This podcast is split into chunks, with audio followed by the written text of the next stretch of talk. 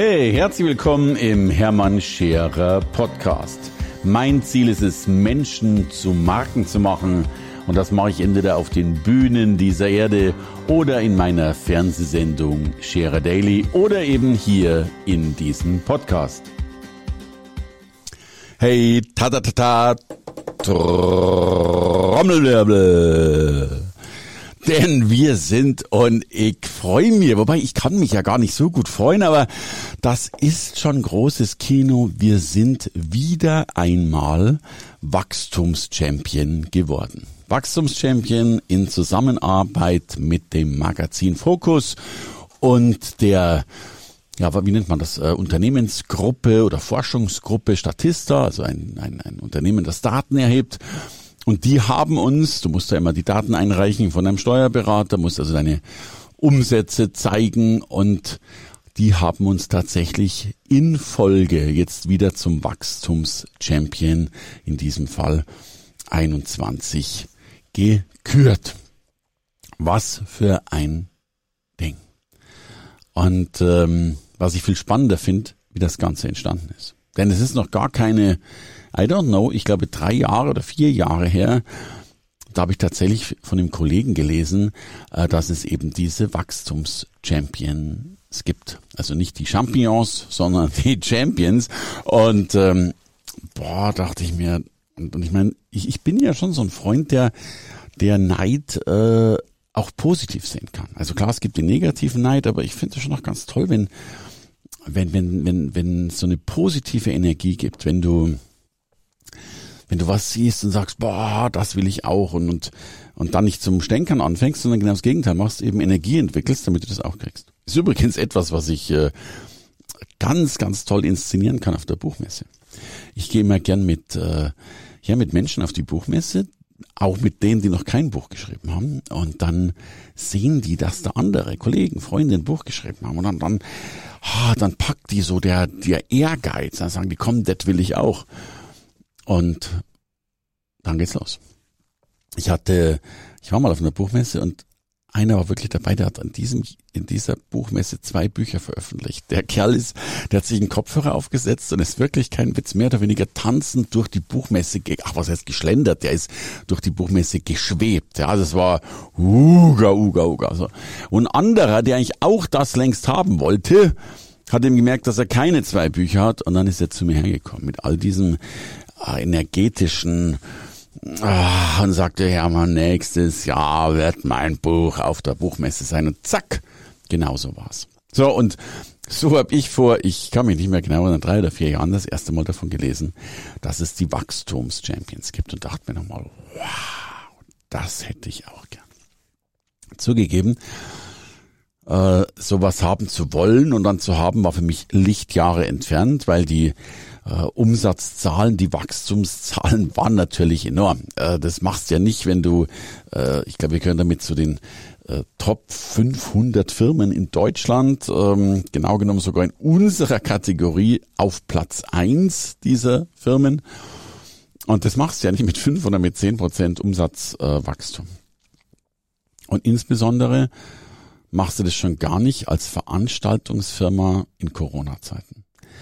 Ich brauche euch ja nicht erzählen, dass äh, Corona ein, ein, einem Unternehmen nicht gerade gut tut, indem es darum geht, äh, ja, rauszufahren, Veranstaltungen durchzuführen äh, und Co.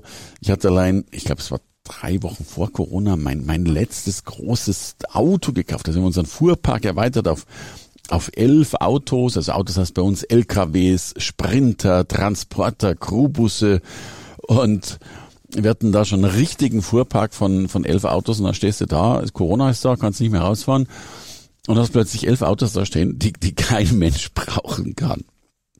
So, und ich würde euch ganz gern die vier Dinge äh, mitgeben, die ich glaube, es ausgemacht haben, dass wir jetzt wieder einmal Wachstumschampion geworden sind, übrigens mit 66 Prozent Umsatz plus pro Jahr dauerhaft. Und ich habe vier Punkte dazu zusammengeschrieben, identifiziert. Drei sind allgemeintauglich und der vierte ist natürlich speziell auch noch auf Corona bezeichnet.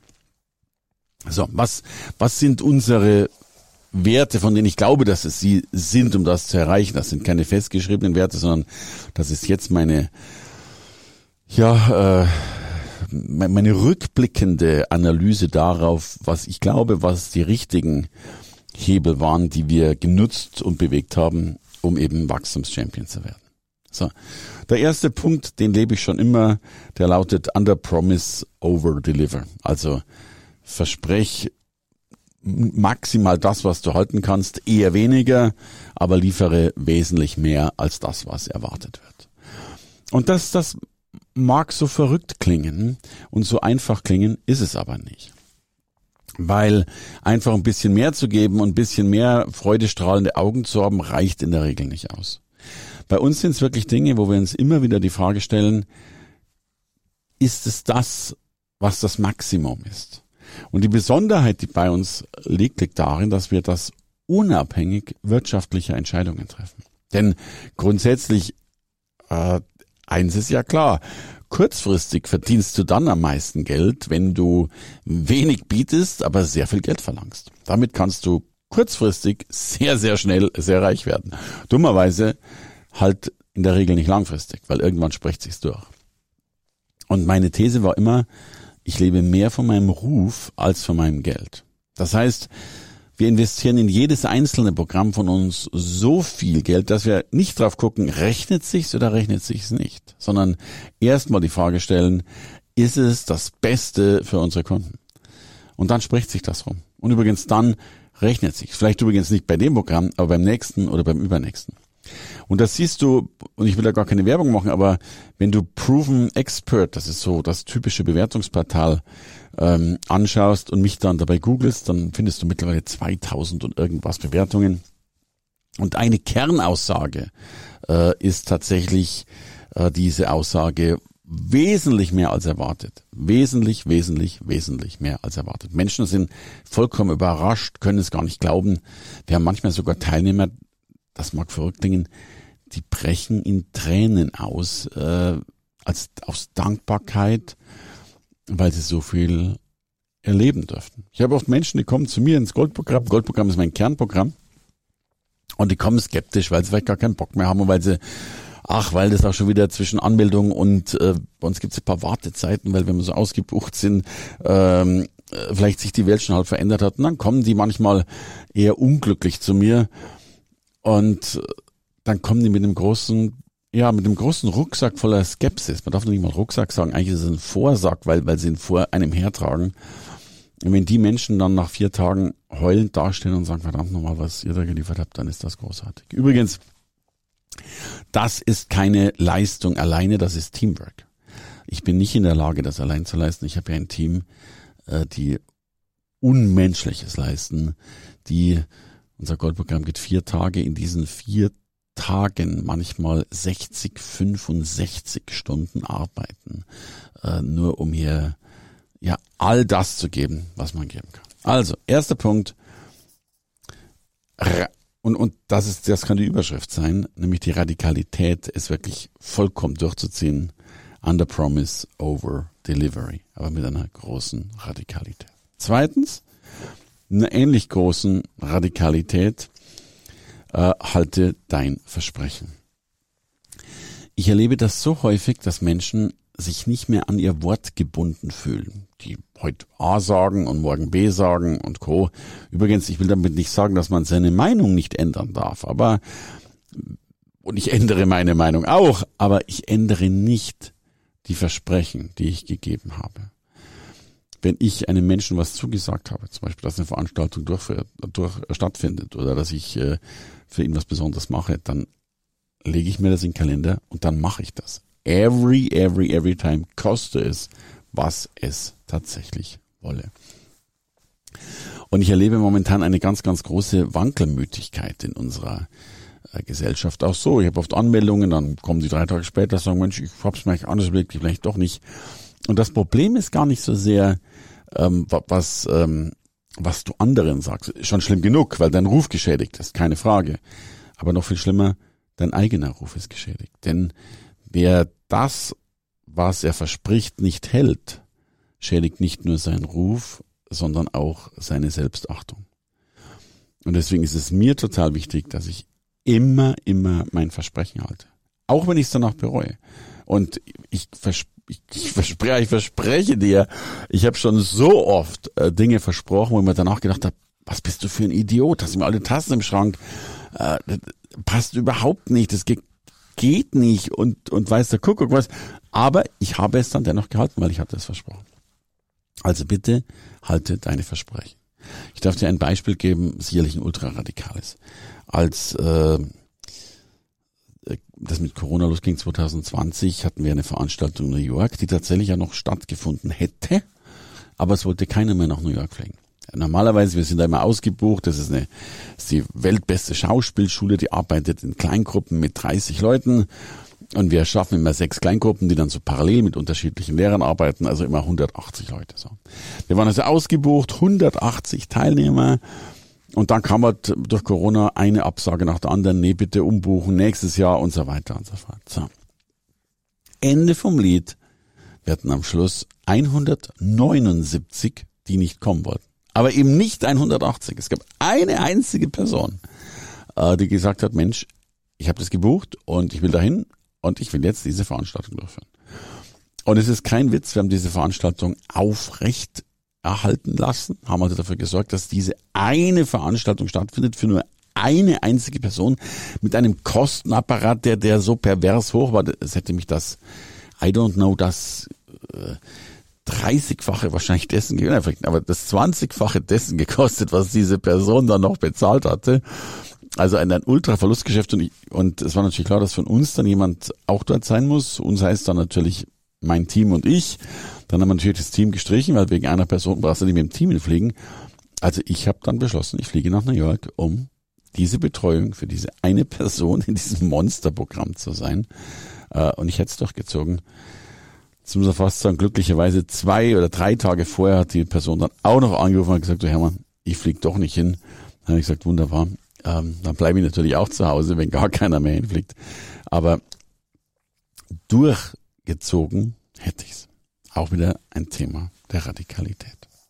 So, und der dritte Punkt ist tatsächlich, äh, den nennen wir Don't Wait to Sell. Wir haben ja alle immer wahnsinnig viel zu tun. Und was ich ganz häufig erlebe, dass wir natürlich in diesem Struggeln und Hustlen äh, kaum fertig werden mit dem, was wir zu tun haben. Und die meisten Menschen stellen dann den Verkauf, die nächste Veranstaltung, das nächste Webinar, die nächste Aktion eigentlich hinten ran. So nach dem Motto, jetzt müssen wir erstmal das abarbeiten und wenn wir fertig sind, dann machen wir den nächsten Schritt.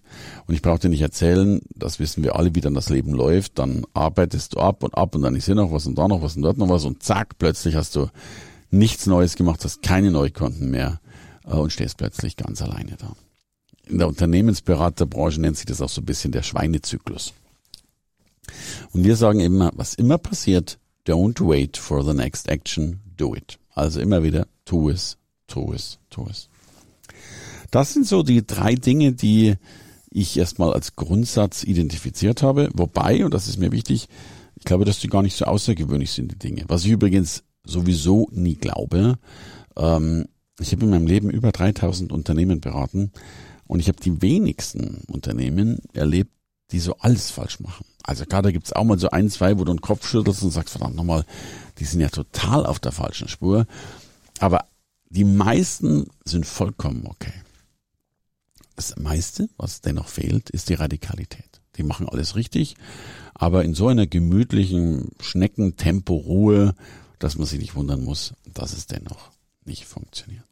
So, und damit komme ich zum vierten Punkt, äh, der mich in Corona so hat gut überleben lassen und in Corona-Zeiten 66 Prozent Umsatz plus pro Jahr zu haben, äh, in einer Veranstaltungsecke, in der gleichzeitig enorme Umsätze weggebrochen sind, ähm, das fand ich schon, ha, da bin ich schon wirklich ein bisschen stolz auf uns, wenn ich das so liebevoll sagen darf. Warum ist das so gewesen? Wir haben zum einen nie den Kopf in den Sand gesetzt. Das heißt, es stimmt nicht, als Corona aufkam und mir das erste Mal klar war, dass ich Veranstaltungen absagen muss. Das erste Mal in meinem Leben Veranstaltungen in der zu einem großen Stil absagen muss, hunderten von Leuten sagen muss, sorry, es wird nichts. Ähm, da, da war ich sowas von frustriert. Und äh, dann hat meine Frau zu mir gesagt, du pass auf, Hermann, jetzt nimm nur eine Flasche Wein, setz dich auf dein Zimmerchen und dann bin ich in mein Zimmer gegangen, habe die ganze Flasche Wein ausgetrunken, habe geheult und und habe mir aber auch gesagt, komm, leide wie ein Hund, mach das, genieße das Leid, aber nächsten Morgen stehst du auf, hast einen Kater im Kopf, aber wirst Vollgas geben und die Welt voranbringen. Und so war es dann auch. Ich habe fürchterlich gelitten, habe mir dann versucht, das klappt nicht immer, aber die Zweifel aus dem Kopf zu reden und jede Art von Zweifel in Aktion zu wandeln. Und immer wieder Action, Action, Action. So, und wir haben in dieser Zeit unheimlich viel ausprobiert, unheimlich viel neu gemacht, neue Produkte, also erstmal, erstmal vollkommen digitalisiert oder erstmal richtig digitalisiert, äh, ganz viel neue Produkte gemacht und Co. Auch im Nachhinein gesehen, manchmal bisschen gehasselt, manchmal zu viel Blödkram gemacht, auch den Fokus verloren in dieser Zeit, aber immer den Fokus zumindest auf Weitermachen gesetzt. Heute würde ich sicherlich viele Dinge an, an Seitenverzweigungen nicht mehr machen.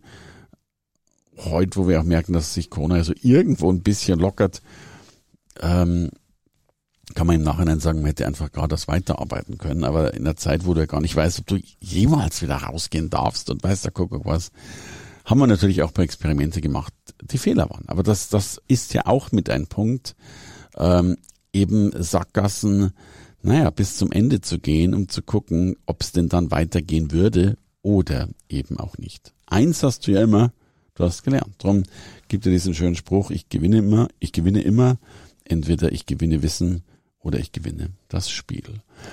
Und das ist für mich so ein entscheidender Punkt gewesen, ich erlebe viel zu viele Menschen, die über die Spielregeln diskutieren, die äh, das gut oder richtig oder schlecht oder falsch oder wie auch immer finden, wie gerade die Politik mit dem umgeht oder jenes beschlossen oder verabschiedet wird. Die einen regen sich über die Spielregeln auf und die anderen spielen das Spiel.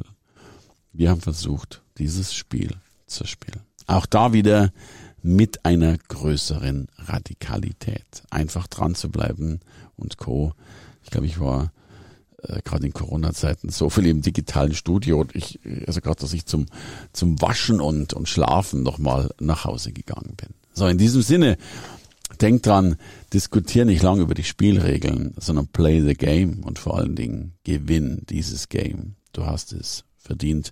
Und ich freue mich, wenn du mir eine E-Mail schickst und sagst, hey, ich bin auch Wachstumschampion oder ich habe Gas gegeben oder du gibst mir einfach ein Like hier auf diesem Podcast. Alles Liebe, das war der Hermann. Hey, danke fürs Reinhören in den Hermann Scherer Podcast. Mehr Infos gibt es für dich unter www.hermannscherer.com slash bonus. Und ich sage erstmal Danke fürs Zuhören.